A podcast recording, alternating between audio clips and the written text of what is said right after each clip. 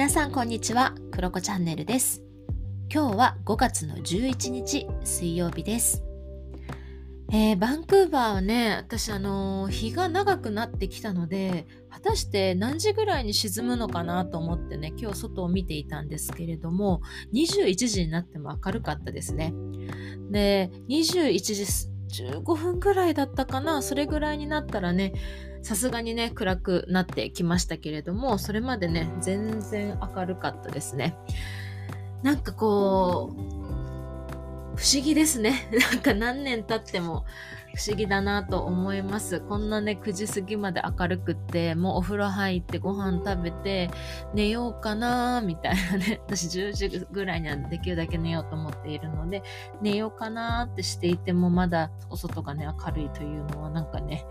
不思議な感じですけれども、すごく一日が長いっていうことはね、あの、バンクーバーは冬場は昼間がね、すごく短いので、ああ、夏っていいなってね、また感じることができていたりするので、とってもね、素敵なね、私はすごく好きなね、季節だったりします。まあね、きっとバンクーバーの皆皆さんそうなんじゃないかなと思うんですけれども、はい、ということで、なんか楽しい楽しいね、美しい、えーバンクーバーのね、初夏っていうんですかね、もう春が終わってね、初夏に向かっているな、なんていう季節になりました。はい。で、今日は5月の11日、あの西洋西洋先生術がねすごい好きな方はあって なる日だと思うんですね。とっても大切な一日。西洋先生術的にはとっても大切な一日と言われている今日5月11日。果たしてどんな日かというとですね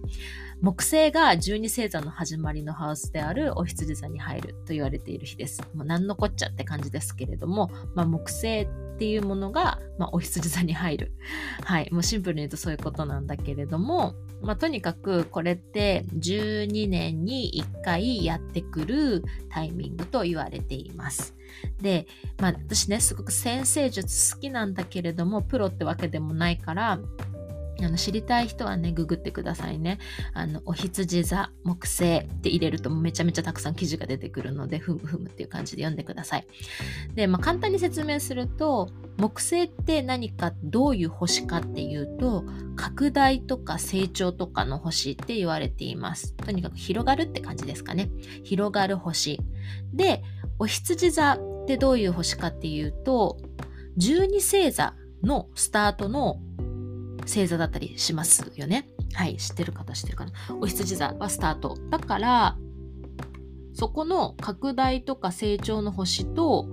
一番最初の星座が重なるっていう感じのタイミングが今日なんですね。なので、これからの12年間の始まり始まりって感じです。簡単に言うと。はい。で、これからどんどん成長していくよ、みたいな、はい。日の日っていうか、まあ、その、そういう期間の始まりです。はい。で、ちなみにお羊座って何かっていうと、その十二星座のスタートっていうこともあったりするから、進むとか、猛ダッシュしたいとか、動きたいみたいな、なんかとにかく前に進むような星だったりします。だからね、そういう星が、しかもこう木星とこうドッキングするってことだから、とにかくスタートするとか、目標を立てるとかにすごくいい時期だったりします。この1年とかは。で、まあ、ただね、なんかこう、いろんな西洋先生術の記事とか読んでいると、なんかこう、まだよく定まってないのに動いちゃう時期でもあるみたいなんですね。このオフィスジザパワーとかがね、こう、うわーってね、猛ダッシュモードになっちゃう。でも、だからこそ、なんかこうそれを意識して、肩肘張らずにリラックスして、まずは目標とか方向性とか、自分はどういう風な暮らししたいんだっけ？とか、どういう働き方したいんだっけ？とか、そういう理想的なものをまずは再確認するっていうのが少し大事だったり、あとは、まあちょっと試してみるかぐらいの感じで軽やかに動いてみるみたいな、あのー時期として捉えるといいんじゃないかなというふうに思います。はい。まあ、重ね重ねですけれども、私はプロでもなくって本当に西洋先生術好きみたいな感じなので、ぜひ皆さんね、調べてみてください。そしてね、皆さんの星座に合わせてこの時期どういう風に過ごしたらいいかとかね、またね、5月から、えー、と始まるんだけど、7月にはね、なんかまあ逆光とかね、まあ西洋先生術好きな人とかわかると思うんだけど、そういうのがあったりするから、そういう時どうやって過ごしたらいいんだろうとかね、そういったことも記事に結構出たりするので、好きな人はね、読んでみると面白いと思います。はい。何はともあれ、皆様、5月11日、スタートの1日でございます。はい。で、ということでね、もうここ数日は私もね、その情報をね、小耳に挟んでいましたので、すごくね、自分会議っていうものをね、より強化しておりました。はい。何をしているかというと、まあ、いつもやってるんだけど、自分会議って私にとってはカフェに行って、えー、ノートに向き合う。うん、で、いろんなセルフコーチングをしたりする時間なんだけれども、今回は特にこの木星とお羊座っていうこともあったので、ちょっとね、大きめな、広めのね、うん、あの、自分会議してきました。で、何したかっていうと、ブレインダンプっていうのをやりました。私ね、数ヶ月に1回はやるっていう、ちょっと大きめのセルフコーチングになります。まあ、これもね、ググってもらうといろんなものが出てくるんだけれども、後でね、ブレインダンプはちょっと説明します。でブレインダンプっていうのはとにかく大きめのセルフコーチングをやって、でその後に細かく目標とか指標的なものをちょっと整理したりとかね、そういう時間に当てました。も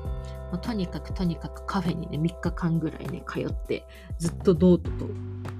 はい、向き合うみたいなね、ペンを握って向き合うみたいな感じで過ごしていました。で、じゃあブレインダンプって何かっていうと、ブレインでダンプする。ダンプってねあのこっちの言葉で言うと何て言うの？あのさえっと何て言うんだろう粗大ゴミをさポイって捨てるようなの。ダンプみたいな。あのなんかゴミをなんかこうたくさんブワって捨てるイメージの 捨て方。ダンプって言うんですけど。はい。なので脳にあるものを全て出すみたいな感じの意味合いです。直訳すると。なので、なんかこういつも仕事のこととか、うーん、そうだな、自分の暮らしのこととかね、なんか家族のこととか、パートナーシップとか、ある一個だけに絞ってセルフコーチングすることってあったりするんだけど、このブレインダンプでは私はね、結構本当に網羅的にあの全部書き出すようにしています。例えば、私は10項目に分けてやっています。で10項目、まあ一応伝えますね。あの、書きたい人は書いてくださいね。1個目はお仕事です。はい。まあ、副業してる人もそれも入れる。まあ、とにかく仕事。で、二つ目が家族。家族のアクティビティとかイベントとか誕生日とかコミュニケーションとかも何でもとにかくあの感謝とかね家族に関することで次3つ目3つ目はソーシャルでソーシャルは何かっていうと人付き合いとかそういう感じですだから友達とかパートナーとかとのアクティビティだったり何か一緒にやっているプロジェクトだったりとかご近所付き合いとか町内会とかそういう感じです。はい。で、4つ目。4つ目は、はえっとね、お金、まあ、ファイナンシャルみたいな感じかな。うん、えっと、これは自分の投資とか、税金とか保険とか貯金とかも含めて、全部、ローンとかも含めて全部請求書とかも、とにかくお金に関することを全部書き出す感じです。で、次、何個言ったっけ ?5 個目か。5個目は、えっとね、日本語で言うと、なんだろうな、用事。用事です。5個目は用事。で、用事は何かっていうと、もうね、本当に何でもいいんです。銀行に行くとか、郵便局行くとか、ホームセンターとか、100均とか、クリーニングとかみんなあるじゃないですか。なんかそういう、なんか修理しているもの直すとか、なんか本屋とか洋服とか、なんか何でもいい買い出しとかお買い物とかもそういうものを全部とにかく用事って呼ばれるものを書き出していたりします。なんかあのプラン見直すとかもここに入るかもしれない。あの携帯とかさ、そういうやつですね。固定費とかね、見直しはここに入るかも。で、次、6個目。6個目は家、住まいです。住まいはもちろん家の修理とかお掃除とかもそうだし、インテリアとか断捨離とか整理整頓とかお庭のこととか、リサイクルとかゴミ捨てとか、まあそういったものが入るかな。で、7個目 ?7 個目はセルフケア健康ですね、になります。で、セルフケアは、もっとね、瞑想とか、なんか病院に行くとか、カウンセリングとか、コーチングとかも入るかもしれないし、あとマッサージとか、あと食べ物とか、睡眠とか、うーん、まあ薬局に行くとか、うん、薬のこととか、健康診断とかもすべて、とにかくセルフケア、健康に関することがここの項目です。で、8個目。8個目は自分の成長。これは学びかな学びとかが多いかなっていう感じですね。うん。本読むとかね、そういうのも含めて。で、9個目。9個目はレジャー。遊びです。まあ遊びはね、本当に行きたい場所とか会いたい人とか、なんだろうな、本とか映画とか音楽とか旅行とかそういったのを書く感じです。で、最後が、えっとね、これは移動って訳そうかな。うん、移動ですね。うん、自分がどうやって移動して、まあ、こう、あの、なんだっけ、通勤か。通勤のこととかでもいいと思うし、あとは持ってる車のこととか、バイクのこととか、まあ、そういったものを書くようにしています。で、これ、この今言った仕事、家族、ソーシャル、お金、用事、住まい、セルフケア、自分の成長、遊び、移動。これ書いてる人いるかな？この10個の項目について、やるべきこととやりたいことを書くようにしています、私は。やるべきこととやりたいことを書く。で、それ全部、もうね、とにかくこれを全部一気に書き出してみて、で、俯瞰してみて、で、出てきたものの中から優先順位を決めたりとか、や、やりたいこと、やらないことか。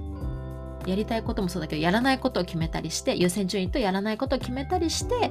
あ、だったらそれをこ大体こんな感じでやろっかな、みたいな。例えば12月までっていうと長いなっていう人だったら、まあ、夏が終わる頃までとか、うん、なんか子供たちが夏休みに入るまでとか何でもいいと思うんだけれど、まあ、こんな感じでいこうかなみたいな感じで割り振る。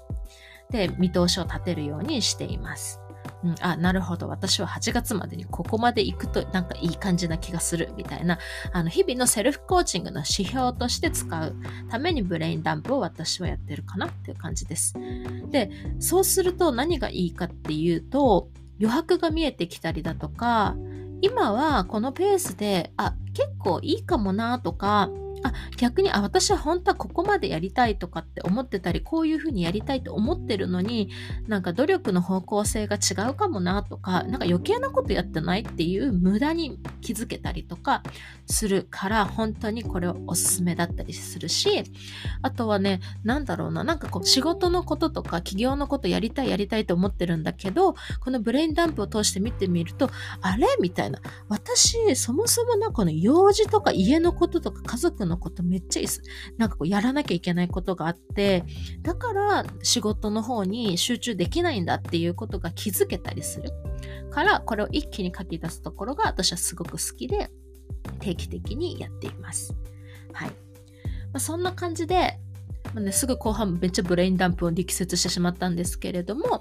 あ、皆さんもぜひこういう時期だから、まあ、西洋先生術好きな人もいればそうでない人とかもいると思うしよくわからんっていう人もいると思うけれどもぜひぜひですねなんかこう1月とかさ12月とか年度とかなんかそういう時って目標立てたりとかすると思うんですけどもう一回立て直すって意味でも5月にやってみるってすごく良かったりするんじゃないかなと思うからもう一回皆さんですねぜひぜひ自分会議っていうのをやってみたらいいんじゃないかなというふうに思います。ということで皆様はい素晴らしい12年サイクルが始まりましたので